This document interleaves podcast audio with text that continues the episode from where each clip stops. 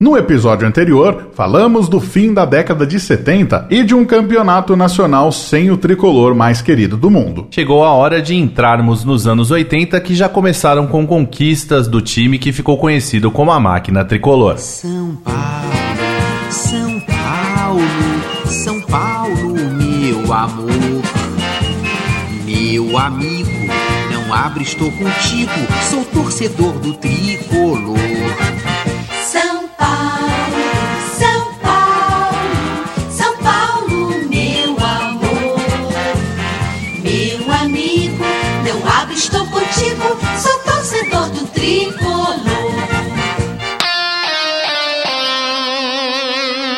90 anos em três cores. A história do São Paulo contada em podcast. Episódio 28. Começando a década com o bi-estadual. Está começando a 28ª edição do 90 anos em três cores. Eu sou o Vinícius Ramalho e sempre conto com ele, Magno Nunes, a voz do São Paulo. E aí, Magno, tudo certo? tudo certo, Vinícius Ramalho. Obrigado aí pela, pelo elogio. Obrigado a você que está nos ouvindo aqui no 90 anos em três cores. 28 edições neste ano. Um ano, vamos dizer assim, meio esquisito por causa da pandemia, mas a gente está aqui fazendo companhia para você semana a semana, contando a história do São Paulo Futebol Clube. E acho que vale a gente falar, eu falei da voz, né? Essa semana a gente fez a transmissão de São Paulo 1, Atlético Paranaense 0. O pessoal pode ouvir isso a qualquer momento, mas foi algo muito legal. A gente Sim. deixa aqui o agradecimento para todo mundo que acompanhou a transmissão na SPFC TV. Vale o registro e o abraço. Por isso que eu falei da voz, porque Magno Nunes dessa vez não matou ninguém do coração, mas narrou mais um gol e mais uma vitória do São Paulo. Muito bem, vamos aqui no comecinho do nosso episódio, já com as interações aí que já virou tradição no nosso 90 anos em três cores. Tem uma galera aqui que faz tem um grupo de WhatsApp só para ouvir o podcast. O pessoal que fica trocando ideias sobre as edições do 90 anos em três cores. Tem o Thiago Costa, tem o Rodrigo lá da Bahia, de Salvador, o Fernando também com a gente, o Tomás, o Everton, o Excel, a Bruna, o Ramon, o Marcos Abreu, o Marcos Leijoto lá de Campinas, o Raul Roberto Magalhães e também a Vanessa Veloso. Quem também mandou mensagem pra gente aqui, Diego Guilherme, e claro também o Rodrigo Maldonado. Galera que se reúne para ouvir o podcast, para comentar e também para compartilhar. Mas assim, né? Nem todo mundo tem ali o Spotify para poder ouvir o nosso podcast porque ele fica disponível no, no, Spotify, você pode ouvir a qualquer momento, basta colocar lá na busca 90 anos em três cores. Quem não tem essa opção faz o que, Vinícius Amário? Faz o seguinte, baixa o aplicativo oficial do São Paulo. Se você ainda não baixou, então a gente deixa a dica. Vá agora ao Google Play ou a App Store e baixe gratuitamente essa nova ferramenta de interação com o tricolor mais querido. E como todo mundo sabe também, no site do São Paulo fica Isso. disponível, né? Então não tem desculpa, Magno. Não tem, tem tricolor para tudo quanto é lado, tem 90 anos em três cores para tudo quanto é lado. É só procurar e saber um pouco mais da história do São Paulo. Exatamente. Bom, seguinte, comecinho do nosso podcast, você que já acompanha a gente faz tempo já sabe, né? Tem o nosso quadro nas ondas do rádio. Se você está chegando agora, a gente dá um trechinho de um gol. E aí você tenta adivinhar que gol é esse. E aí lá no final do episódio a gente conta, coloca o gol completo para você, nosso ouvinte. Hoje temos aqui mais um grande narrador para fazer parte aqui da nossa série de podcasts. Vamos tentar descobrir que gol é esse. Nas ondas do rádio.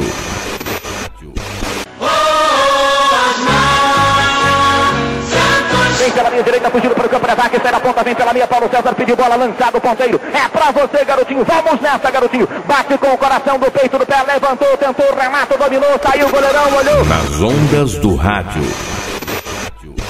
O narrador eu já descobri, é o Osmar Santos, Exato. e tenho certeza que o pessoal descobriu também, agora quero ver, saber qual é o gol, fique ligado que no final do episódio tem o gol completo e hoje a gente vai falar do início da década de 80, né?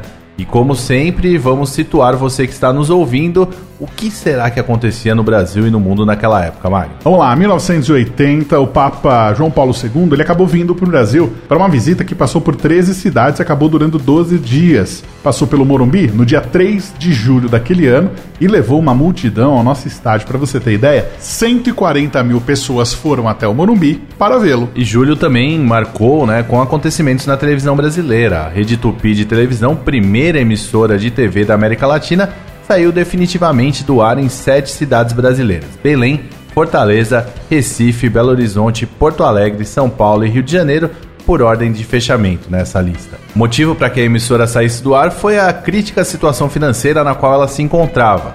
Suas concessões foram dadas aos empresários Silvio Santos, do SBT, e Adolfo Bloch, da Rede Manchete. Logo em seguida, entrou no ar em várias cidades brasileiras, como São Paulo, Rio de Janeiro, Belém, Porto Alegre e outras, o SBT. O motivo do início do sistema brasileiro de televisão foi que as antigas emissoras de televisão do Diários e emissoras associadas passaram a integrar uma antiga rede de televisão formada pela TV Record de São Paulo e a TVS do Rio de Janeiro. Olha só, o Paulo Machado de Carvalho, que já passou aqui pelo 90 anos em três cores, e também o Silvio Santos foram os proprietários e donos da antiga rede. Agora fica aquela pergunta: o que estava tocando nas rádios brasileiras naquele 1980, Magno Nunes? O sucesso, o topo das paradas, estava com a nossa querida Gal Costa, com Balancê. A música que acabou sendo apresentada no Fantástico da TV Globo explodiu e você ouve um trechinho aqui no 90 anos em três cores. Gal Costa e uma marchinha que tem tudo para estourar no carnaval de 1980. Mas pouca gente sabe que é um velho sucesso gravado por Carmen Miranda em 1936. Balance! Vou balancê. Quero dançar com você. Entra na roda, morena pra ver.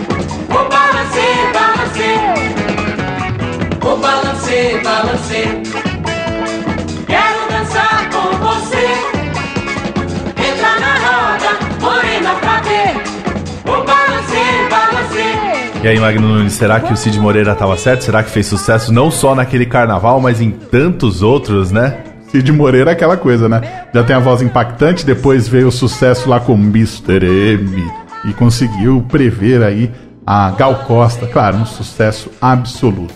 Vamos seguir, Vinícius Amaro. Vamos falar de tricolor aqui no nosso podcast. No início dos anos 80, uma verdadeira revolução ocorreu no tricolor. Paradigmas se quebravam e outros surgiam ao passo que jovens mentes entravam em ação. Conhecidos como Golden Boys, os novos diretores do tricolor implantaram conceitos de publicidade e marketing, de novas relações comerciais e empreendimentos, tanto dentro quanto fora do campo. Foi no início dos anos 80 que os primeiros shows de música do Morumbi foram realizados, mais precisamente nos dias 20 e 21 de março de 81, com quase 200 mil pessoas ao todo nas apresentações da banda Queen, cujo baixista, o John Deacon, até usou uma camisa do tricolor no palco.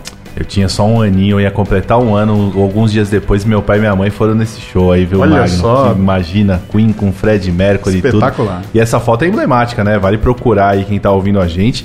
Eles na arquibancada do Morumbi, o baixista com a camisa do São Paulo, é bem legal. E já que o assunto é música, vamos trazer aqui o Michael Serra, ele que fala das coisas curiosas do São Paulo, em coisa que muito provavelmente você nem devia imaginar que alguém do clube seria maluco a esse ponto de pesquisar e registrar, mas o nosso maluco preferido é Michael Serra, ele vai chegar aqui. Hoje disse que tem música, hein, Magno? Vamos acompanhar então. Fala aí, Michael! Dentro da história. Com Michael Serra. Olá galera, tudo bem? Magno, Vinícius e amigos ouvintes, como vão? Hoje estou aqui para falar de Morumbi, mas de um ponto de vista diferente, o de um estádio multiuso. No início dos anos 80, a Casa São Paulina passou a receber diversas apresentações musicais, eventos religiosos e até mesmo jogos de outras modalidades esportivas. Vamos começar falando de música. Até hoje já foram realizados 188 shows no estádio, sem considerar eventos de pré-jogo ou intervalo. Tudo começou, como os colegas já falaram, com o Queen em 1981. Em 1983 foi a vez do Kiss, em 1985 do fenômeno caribenho Menudo, que levou cerca de 150 mil pessoas ao Morumbi na segunda apresentação da banda, no dia 16 de março de 1985. De lá pra cá, também se apresentaram outros ícones da música mundial, como Bon Jovi, Red Hot Chili Peppers, Nirvana, Whitney Houston, Michael Jackson, Madonna, Aerosmith, U2, Roger Waters, ACDC, Metallica, Beyoncé, Paul McCartney, Iron Maiden, Eric Clapton, Pure Jam, Lady Gaga e a lista vai. E também grandes nomes nacionais como Fagner, Elba Ramalho, Milton Nascimento, Titã, Sepultura, Gilberto Gil, Jorge Ben, Ivete Zangalo e tantos outros. Essa lista é enorme, tá bom assim. Tudo isso em shows particulares ou grandes festivais, como o Canta Brasil de 1982 e, ou o Hollywood Rock de 1988, 90, 93 e 94. E se você tem curiosidade em saber que grupos e músicas que mais tocaram no Morumbi, saiba que foi a banda U2, com 11 shows. Assim, as canções mais ouvidas no estádio só poderiam ser deles, né? 11 vezes cada uma. São elas: I Still Haven't Found What I'm Looking For, One, Pride, Sunday Bloody, Bloody Sunday, Where the Streets Have No Name e With or Without You. Espero que vocês perdoem meu inglês, né? Mas além disso, o Morumbi também recebe outros eventos. O recorde absoluto do estádio, com dados oficiais, afinal nem sempre as produtoras de show divulgavam os seus números, pertence a um encontro de testemunhas de Jeová, ocorrido no dia 25 de agosto de 1985, com mais de 162 mil pessoas presentes. Fora isso, o Morumbi já recebeu competições de atletismo, basquete, ciclismo e até rugby. O grande destaque poliesportivo, porém, foi um jogo de vôlei da seleção de prata do Brasil contra os Estados Unidos, no dia 20 de novembro de 1984. Na quadra montada no meio do gramado, o Brasil venceu por 3 sets a 0 e com mais de 43 mil pessoas nas arquibancadas, debaixo de muita chuva. É isso, pessoal. Já falei demais por hoje. Obrigado e até a próxima. Por dentro da história, com Michael Serra. Bacana, hein, Vinícius Amar? Muita banda legal passou pelo Morumbi, muitos eventos. Que espetáculo esse nosso estádio. Já vi alguns shows lá, tenho certeza que você, que é o cara dos shows também. E o Michael sempre com números espetaculares, né? O cara faz uma lista das músicas mais tocadas É. no estádio do Morumbi. Você já imaginou o que, que ele tem de acervo lá ou não? Cara, é assim, estatística é aquela coisa, Michael Serra barra estatística, rapaz. Bom, a modernidade, ela saltava aos olhos e principalmente ao peito de cada camisa, agora com patrocinadores. A primeira fábrica de artigos esportivos a ter a marca exibida com destaque na altura do peito em uma camisa de linha do São Paulo foi a Lecoq Sportif em 1981. A Penalty estampou o próprio símbolo em camisas de goleiro em 1980. Até a deliberação número 5 de 1982 do Conselho Nacional de Desportos, que regularizou e permitiu a exposição de publicidade em camisas de clubes em competições de futebol, o uso de propaganda de terceiros era vetado, exceção feita justamente às logomarcas das empresas de artigo esportivo fornecedoras dos uniformes. O primeiro patrocinador de camisa do São Paulo, contudo, só surgiu nas finais do Campeonato Paulista de 82 e foi uma surpresa. A COFAP, que é a companhia fabricante de peças, expôs a marca dela nas costas, acima dos números, no uniforme número 2, no dia 8 de dezembro, e no uniforme número 1, no dia 12 de dezembro. Naquelas ocasiões, não houve patrocínio frontal. A assinatura do contrato foi exatamente no dia do primeiro jogo, embora as negociações ocorressem há mais tempo, e o compromisso foi apenas para as duas partidas decisivas, no valor de 6 milhões de cruzeiros. Foi nessa fase também que ocorreu a primeira e única grande remodelação oficial do escudo são paulino.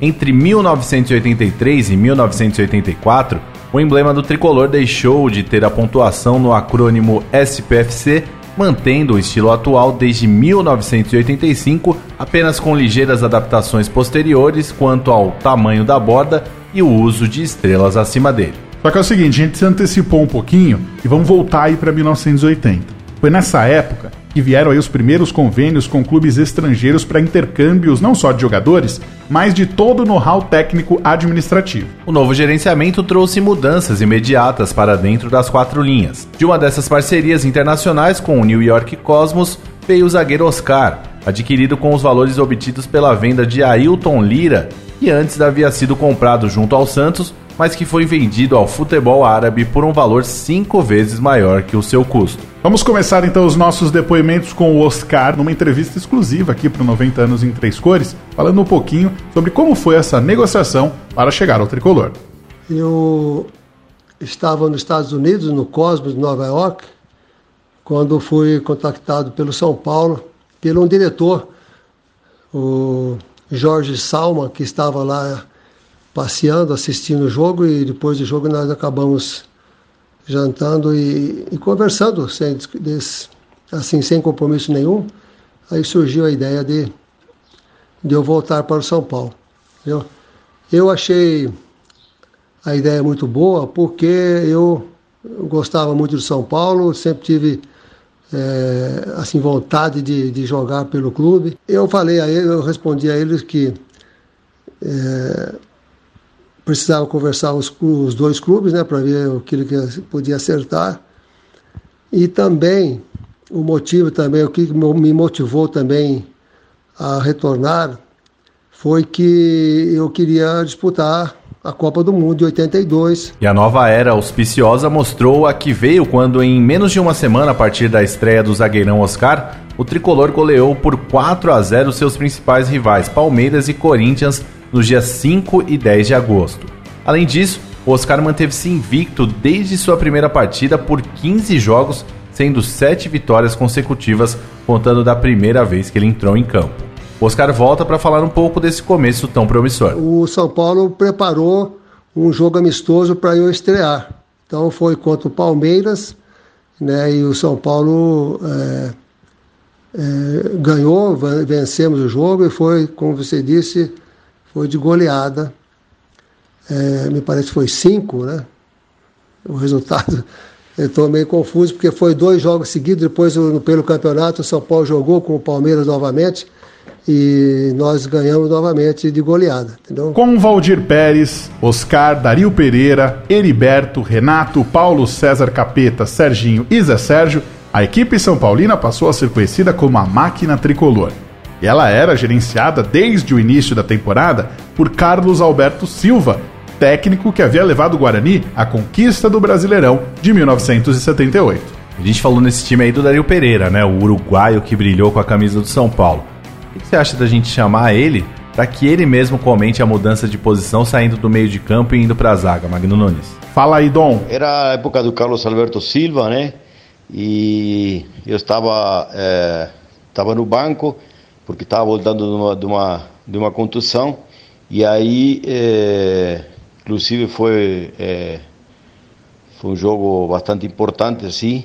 E a gente, eu estava no banco e aí acabou o Gassen, que era o zagueiro, é, acabou se machucando. E aí eu entrei meio para quebrar o galho porque não, não tinha outro zagueiro. E, e fomos muito bem, ganhamos, né? É, era um clássico, inclusive, contra Corinthians, tá? E, e aí, é, no próximo, é, como o Gassen continuou machucado, aí eu é, acabei continuando jogando de zagueiro. E bom ia muito bem comecei aquela história de que tinha o motorrádio né? Comecei a ganhar o motorrádio melhor jogador em campo tá?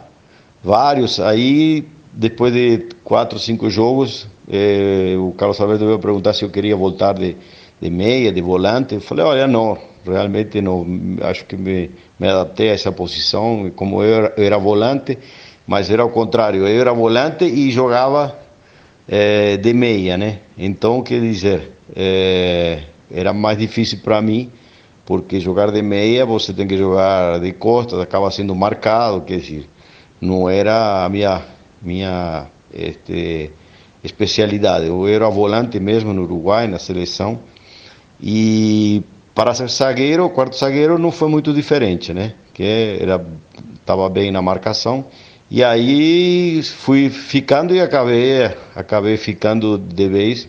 Depois eu fiquei com Oscar, como você falou aí. É, foram seis, sete anos que a gente ficou é, ganhando títulos e essas coisas, né? O primeiro desafio do novo time foi o campeonato nacional. Novamente, com um regulamento confuso, embora anos-luz à frente se comparado à edição de 79, a chamada Taça de Ouro contou com 40 times desde o início, além de outros quatro times promovidos durante o certame, advindos da Taça de Prata, que deveria ser uma espécie de segunda divisão. Na primeira fase, o tricolor, em um grupo de 10 times, dos quais 7 se classificaram, somou 4 vitórias, 4 empates e apenas uma derrota para o Vasco, terminando empatado na liderança com Coritiba e Grêmio com 12 pontos. Na segunda fase, um grupo de quadrangular simples de turno e retorno com Botafogo, Ceará e Americano de Campos, o São Paulo não perdeu nenhum jogo. Três vitórias e três empates, avançando em primeiro lugar para a terceira fase, que seria mais uma disputa quadrangular, desta vez de turno único. Vai entender a lógica da CBF na época, hein? E olha só, Vinícius Amaro, apesar de jogar duas em casa e apenas uma fora, o empate em 0 a 0 contra o Atlético Mineiro no Morumbi no dia 11 de maio e a derrota para o Vasco fora de casa por 2 a 1 no dia 15 acabou tirando qualquer chance de classificação no tricolor para as semifinais. Na rodada final, em que venceu o Fluminense por 3 a 2, o São Paulo já não tinha como avançar no torneio. Mas ainda tínhamos o Paulistão para disputar e conquistar. Em 1980 ele foi bem mais simples que as edições recentes dois turnos com mata-matas para apontar os campeões de cada turno. Caso um time vencesse os dois turnos, seria campeão automaticamente. Caso contrário, finais em melhor de quatro pontos seriam disputadas. No começo, São Paulo foi bem irregular, ficando aí em oitavo lugar com sete vitórias, seis empates e seis derrotas, perdendo jogos para times como o São Bento de Sorocaba, Taubaté, Juventus e até para os dois times de Ribeirão Preto. A única derrota para um time mais forte foi para Ponte. Bom, ao menos o time não perdia clássico, né? Acabou vencendo o Choque Rei e o Majestoso por 1 a 0 e empatou o Sansão por 2 a 2. Mas no retorno, tudo seria melhor. Antes dele começar, o tricolor goleou, como já dissemos, o Palmeiras por 4 a 0 com gols de Assis, Getúlio e Zé Sérgio duas vezes, na partida que marcou a estreia do zagueiro Oscar. No jogo seguinte, a abertura do retorno, mais um 4 a 0 agora no Corinthians, com dois gols de Chulapa, um de Renato e outro de Paulo César Capeta. Que semana, meus amigos, hein? Que semana foi essa de 40 anos atrás, hein? E olha só, que baita jogador era o Oscar. Acabou chegando já como capitão do time e teve que ser substituído por Ney por causa de uma entrada violenta do Toninho do Corinthians e o contundiu no tornozelo. Só que não foi nada sério. O São Paulo, com o zagueirão, emplacou uma série de mais de cinco vitórias. Na verdade, desde a citada derrota para Ponte, ainda no primeiro turno, o tricolor se manteve invicto por 15 jogos no estadual, só voltando a perder para o Guarani do Careca no dia 8 de outubro por 3 a 1 no Morumbi. Os times de Campinas eram, olha, uma pedreira imensa naquele período. Foi a única derrota do tricolor na fase regular do turno. O time somou ainda 11 vitórias e 7 empates. O ataque era bom, mas o forte realmente era a defesa com apenas 9 gols sofridos em 19 partidas. Apesar disso, o São Paulo quase viu tudo ruir contra a Inter de Limeira na semifinal do turno em dois jogos no Morumbi. Os tricolores perderam a primeira partida por 2 a 1 no dia 2 de novembro e tiveram que superar o time da Terra da Laranja na prorrogação do segundo jogo por 1 a 0, depois de vencer no tempo regulamentar por 2 a 1, com gols de Zé Sérgio, Renato e Paulo César nessa ordem. E a tal da final do turno também não foi nada fácil, viu? No dia 9 de novembro vencemos a Ponte por 2 a 1 gols de Renato e Serginho, só que na partida seguinte, dia 12, perdemos por 1 a 0 e o jogo mais uma vez foi para a prorrogação. A vantagem do empate no tempo extra era do tricolor e foi isso que rolou. 0 a 0 e São Paulo campeão do segundo turno. O Paulistão de 1980 seria decidido então em dois, três ou até quatro jogos contra o campeão do primeiro turno, o Santos. Vale lembrar que só seria campeão quem somasse quatro pontos nesse embate, e a vitória na época valia dois pontos. Essa foi a prova de fogo da máquina tricolor. Domingo 16 de novembro, 122.209 pagantes tomaram conta do Morumbi. Esse é o maior público de um jogo do tricolor em toda a história e esse número poderia ter sido ainda maior, posto que foram colocados à venda 156.824 ingressos. Na realidade, o Cícero Pompeu de Toledo certamente recebeu cerca de 15 mil pessoas a mais do que indicado nos números oficiais. Sempre em situações assim, o volume de público causava alguns problemas de aglomeração. Muitos torcedores acabavam pulando as catracas ou mesmo eram colocados para dentro aí sem entregar os seus bilhetes para destravar o fluxo de acesso às arquibancadas. E essa imensa torcida viu um jogo tenso, com o Santos mais ofensivo na primeira etapa, embora sem criar grandes oportunidades, e o tricolor mais agressivo no segundo tempo, apoiando-se em jogadas perigosas pelas pontas. A pressão ia surtindo efeito e aos 31 minutos o árbitro José de Assis Aragão não marcou um pênalti claro de Toninho Vieira, que empurrou Renato na área. Na mesma jogada, aliás, ocorreu um outro lance para penalidade, mão na bola de Neto, mas tudo bem, né? Foi aos 40 minutos do segundo tempo que a defesa praiana foi vazada. Getúlio passou para Paulo César, que invadiu a área e se livrou de Neto. A bola acabou nos pés de Serginho, que bateu forte e alto, indefensável para o goleiro Marola, foi o tento que definiu a vitória São Paulina por 1 a 0. A partida final seguinte, que poderia ser a última ou não, foi marcada para uma quarta-feira à noite. Assim, obviamente, o público não seria tão grande quanto do primeiro jogo. Para complicar, naquele dia 19 de novembro caiu uma chuva fenomenal em São Paulo e, como todo paulistano sabe, a cidade ficou daquele jeito bonito, um verdadeiro caos. Muita gente chegou a acreditar que o jogo poderia até ser adiado. Com tudo isso jogando contra, o público de mais de 61 mil pagantes ainda foi espetacular. Com a folga obtida com a vitória anterior, o São Paulo atuou com menos nervosismo sobre o pressionado time Santista. E assim, ainda no primeiro tempo, aos 40 minutos, Serginho de cabeça mais uma vez balançou as redes. O time de Pita não teve forças para reagir no segundo tempo e coube aos São Paulinos, com o apito final de Oscar Escolfaro, comemorar o título paulista de 1980. Foi a revanche do título perdido em 1978. Dizem até que uma tonelada de pó de arroz e 2 mil litros de chopp foram utilizados pela torcida São Paulina nos festejos. Então vamos ouvir Dom Dario Pereira falando sobre essa revanche contra o Santos. Como sempre, né, contra o Santos sempre era difícil jogar, porque o Santos sempre armava bons times também. A gente já tinha é, sido desclassificado lá contra o, em 78 contra o Santos, então a gente estava meio na, na é, na, na gola, como você disse, a gente já estava engasgado com eles, né? Mas, é, é, como eu te falei, o nosso time estava forte, né? Estava muito bom, o nosso time estava é, compacto, né? E, e, e, tinha gente na frente, principalmente também, que, que ia muito bem. Então, foi também foram difíceis, jogos difíceis, tá? Mas a gente acabou ganhando. E, e para mim, né, foi o, o, o, primeiro, né, campeonato paulista, porque a gente tinha ganho o brasileiro, é, lá, mas foi nos pênaltis e tudo mais, então a, a gente, é, primeiro paulista ali, foi, foi muito bom. O parceiro de zaga, Oscar, também lembra daquela decisão e fala de uma provocação do rival que não deu muito certo. Conta pra gente, Oscar. É, o São Paulo tinha um grande time, né, nós tínhamos jogadores, quando, no caso do, do Renato, né, que, que também estava chegando né, e, e, quase junto comigo, um pouquinho antes, que era um grande jogador. Né, tínhamos o Serginho, e, que era um goleador. Mas é, era um, um time bem. tinha uma estrutura muito boa. E, e, do outro lado, o Santos também tinha um grande time, né? Ah, os clássicos eram sempre equilibrados, né? O São Paulo e Santos, São Paulo e Palmeiras, embora nós tenhamos vencido goleando o Palmeiras, mas você é, sabe, às vezes acontece, mas não é sempre que isso acontece, né? Porque o Palmeiras, Corinthians e Santos, principalmente, né? O Santos dos anos 80 era um time também muito jovem, tinha muita gente da base e era um time muito rápido né, e mesclado né, com jogadores, com bons jogadores da, da mais tarimbados. E, então, assim, né, eu não lembro de detalhes do jogo, eu só me lembro que, vamos dizer, pelo lado esquerdo do Santos tinha o João Paulo, que era que caía mais para o meu lado, entendeu? E que preocupava muito o Getúlio, né?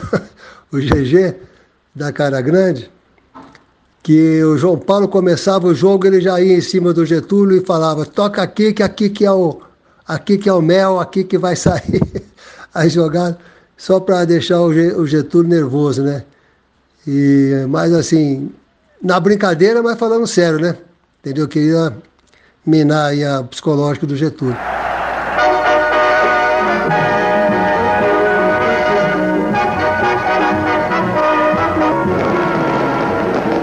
Após turno e retorno, dois grandes chegaram à decisão do futebol paulista.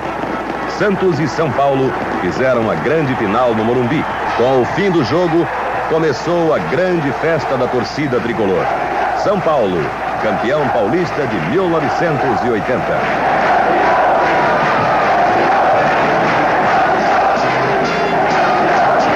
1981 chegou e mais uma década da história São Paulina começou. Para esta temporada, o clube manteve sua base e ainda contratou Everton e Marinho Chagas.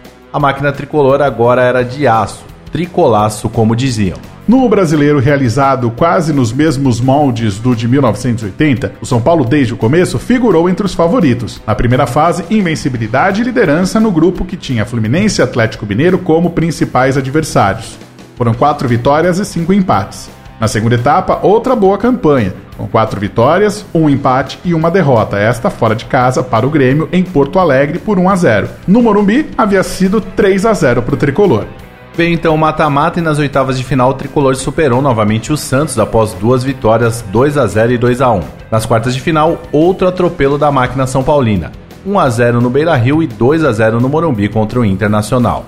Nas semifinais foi um drama épico, viu? Após perder o jogo de ida no Rio para o Botafogo por 1 a 0, o São Paulo enfrentava o Clube Carioca no Morumbi e perdia por 2 a 0, resultado que significava o adeus da competição. Mas o Clube da Fé não leva esse nome à toa. Serginho diminuiu ainda no primeiro tempo de pênalti. Everton, aos 21 do segundo tempo, com um petardo espetacular, empatou e incendiou o jogo que ele mesmo definiu ao marcar o gol da virada, fantástica aos 32 minutos. A gente vai ouvir agora o José Silvério, uma narração emocionante do gol de empate daquele jogo. Escanteio, boca do gol, vai subir escorou Serginho, chegou cortou na boca do gol, voltou gol!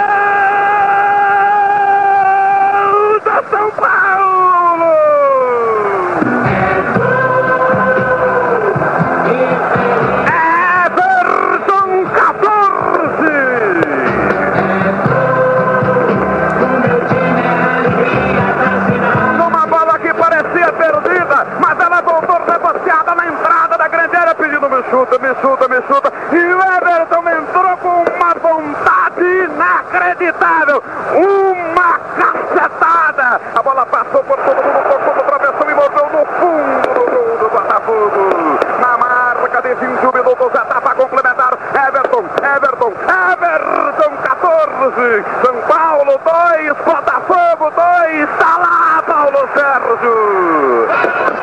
Então, né, Magno? Esse nem foi o gol da vitória, mas foi um golaço e por isso que a gente colocou aqui. Se você quiser ouvir o pai do gol narrando o gol da vitória, vale procurar no YouTube, que é muito legal também. Mas esse segundo gol é emblemático porque é um golaço e o Silvério manda aquele Ih, que golaço! o tricolor se classificou assim a sua quarta decisão de Brasileirão. Nela, contudo, o São Paulo não foi feliz nos dois jogos. A primeira partida lá no Olímpico, derrota por 2 a 1 para o Grêmio. E no Morumbi, no dia 3 de maio, outra derrota, agora por 1 a 0. O Bi não veio, mas ele ainda viria nessa década.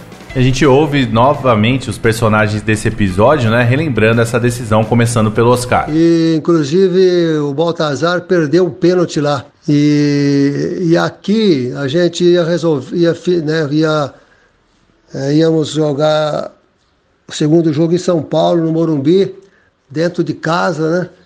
E acabamos que fomos derrotados, né? O Baltazar que fez um gol aí de, de fora da área, né? Que ele se redimiu do jogo passado, né? E acabou fazendo esse gol aí. Até depois ele veio jogar comigo, né? Ele foi meu jogador, eu fui treinador dele lá no Japão.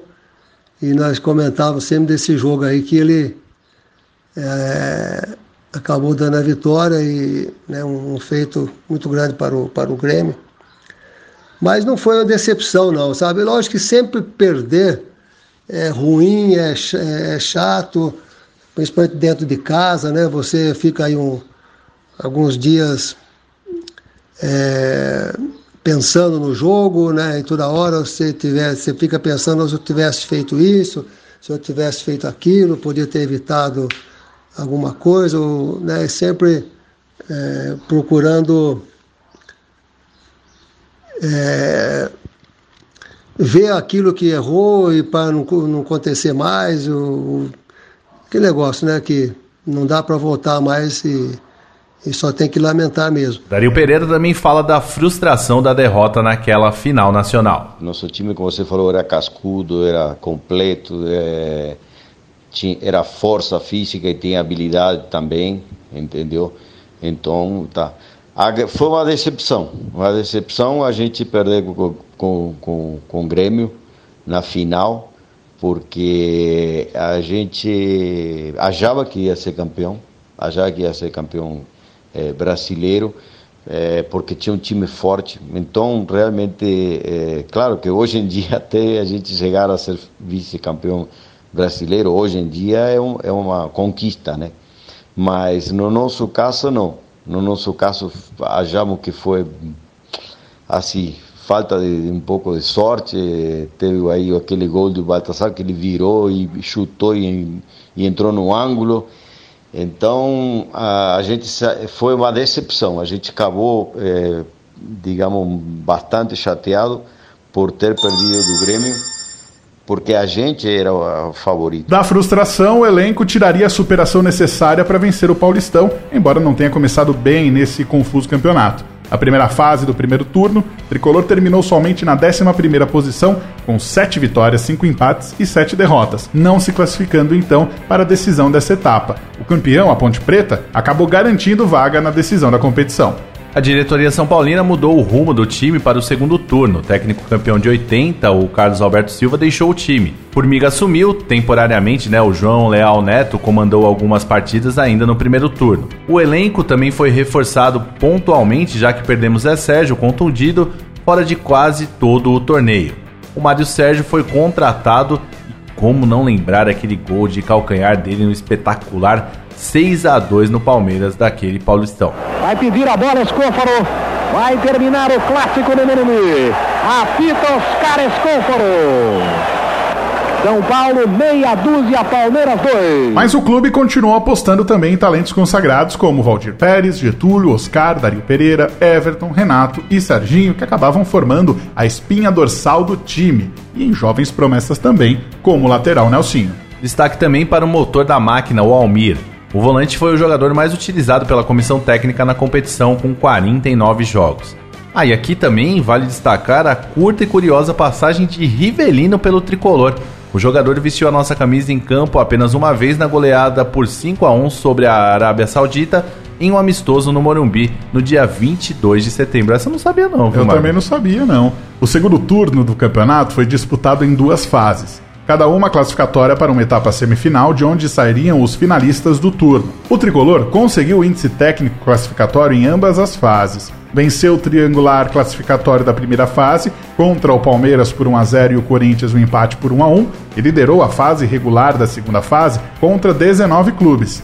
Na etapa semifinal, venceu também o seu grupo, com Corinthians, Guarani e 15 de Jaú, classificando assim, enfim, para a final do turno contra o São José. Contra a equipe do interior, o tricolor perdeu a primeira partida, 1 a 0 no dia 18 de novembro, mas venceu a segunda por 3 a 2 no dia 22, conquistando o título do segundo turno e a vaga na final. Final mesmo dessa vez, viu, do Campeonato Paulista, que seria realizada com o time campeão do primeiro turno, a Ponte Preta, como a gente já falou. Os dois jogos decisivos aconteceram no Morumbi. No primeiro, no dia 25 de novembro, a Ponte até assustou. Toninho Oliveira marcou contra o tricolor aos 26 minutos e somente aos 21 do segundo tempo o Serginho empatou. O jogo acabou terminando 1 a 1. A finalíssima no dia 29 de novembro, contudo, foi bem diferente, apesar do desfalque de Everton, que tinha sido um leão na primeira partida e acabou advertido e suspenso da grande decisão. Valdir Pérez, Marinho Chagas e Renato dominaram o jogo, e o Renato, além de correr demais e lutar na marcação, ainda abriu o placar para o São Paulo aos 37 minutos do primeiro tempo. Serginho Chulapa foi um capítulo à parte e bem especial estava retornando de contusão, ainda sentindo algumas dores, e seguramente não fez uma grande apresentação naquela partida. A declaração dele à revista Placar dizia o seguinte: Eu sei que eu joguei mal e não fiz nada o jogo todo, mas artilheiro não tem que jogar bem, ele tem que fazer gols. Tá certo, Serginho Chulapa. E nem parece que o gol que ele fez aos 41 minutos do segundo tempo, decretando o placar da partida e o título São Paulino, foi um mero gol comum, e não o golaço que o centroavante protagonizou dando um belíssimo chapéu no goleiro Carlos e pondo fim de vez a qualquer pretensão da equipe campineira. Com o resultado, São Paulo sagrou-se campeão paulista pela 13 terceira vez na história. 1 a 0 ganhando São Paulo. Está se desarrumando o time da Ponte Preta, desesperado pela possibilidade de perder o jogo. Renato entregou para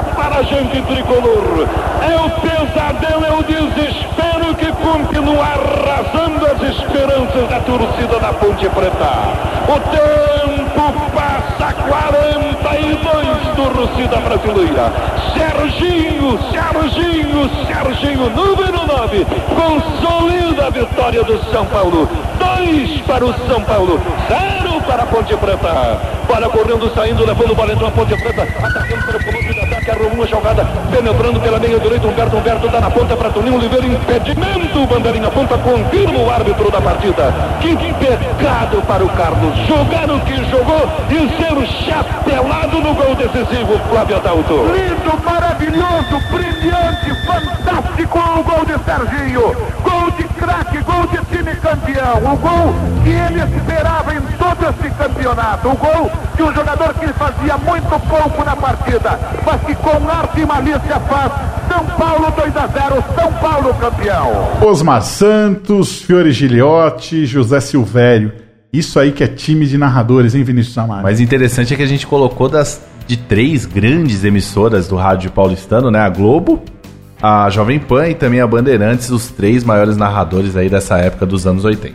Como parte da festa pelo bicampeonato, o São Paulo realizou um amistoso contra a seleção paulista no último jogo da temporada. A gente só vai mencionar essa partida por causa de um aspecto bem curioso. Foi nesse jogo que o único jogador não jogador da história do tricolor foi a campo com a camisa São Paulina. Foi o Charles Marzanasco, um repórter da revista Placar que atuou por alguns minutos substituindo Everton como parte de um artigo especial que ele publicaria na revista.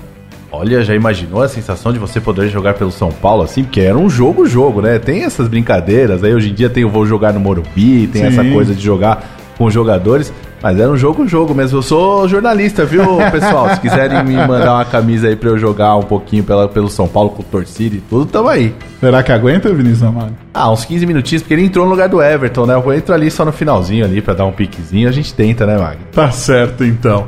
Muito bem, a gente está chegando no final aqui do nosso episódio e antes a gente precisa revelar para você qual é o gol da edição de hoje. Você já sabe que é o Osmar Santos, mas quem será o artilheiro que balançou as redes? A gente ouve agora. Nas ondas do rádio.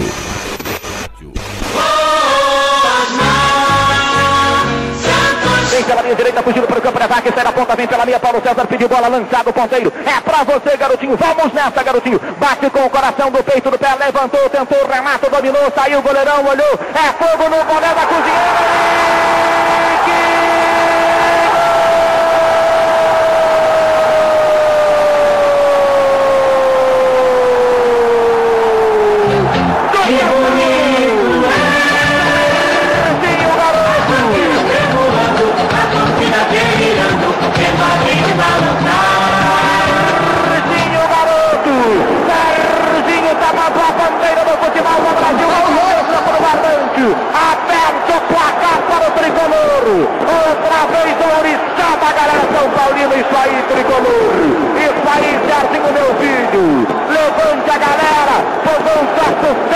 Com seu jeito maluco na boca da botija com um grito de gol. Serginho, Serginho, 9 é o número da camisa dele. 9 é o número do garotinho, bombom de bola, o centroavante do São Paulo abre o placar. A 40 minutos do primeiro tempo de partida. Serginho, o São Paulo fica mais perto do título do Campeonato Paulista. Serginho, 9 é o dele. No quase final do primeiro tempo, Urissa, galera São Paulina. Força do futebol arte, do futebol rápido, do futebol garra. Serginho, São Paulo 1, Santos 0. O detalhe na boca do gol. Nas ondas do rádio. Tá aí então o gol do primeiro jogo da decisão de 1980. A gente relembrou aqui vários gols nesse episódio.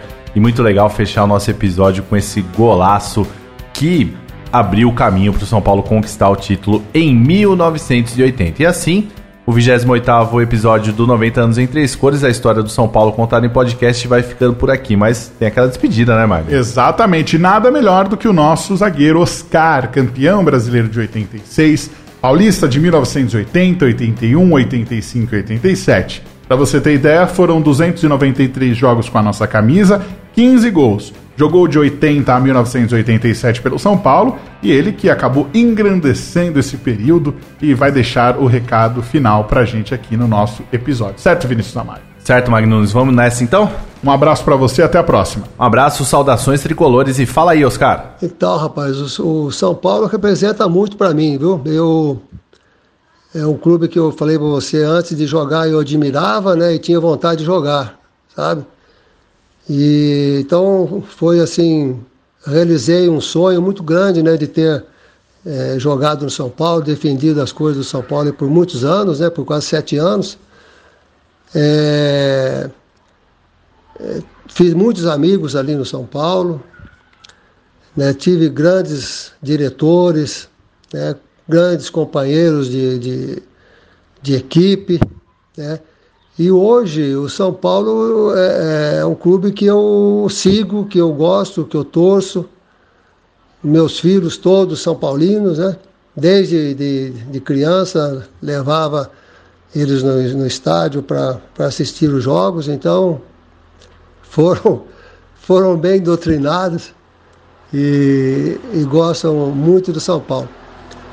Então, assim, é, o que eu posso dizer para você é que tenho uma gratidão muito grande pelo clube, né, por, por tempo bons que passei e, e pode ter certeza que para mim foi um sonho realizado. Você ouviu 90 anos em três cores.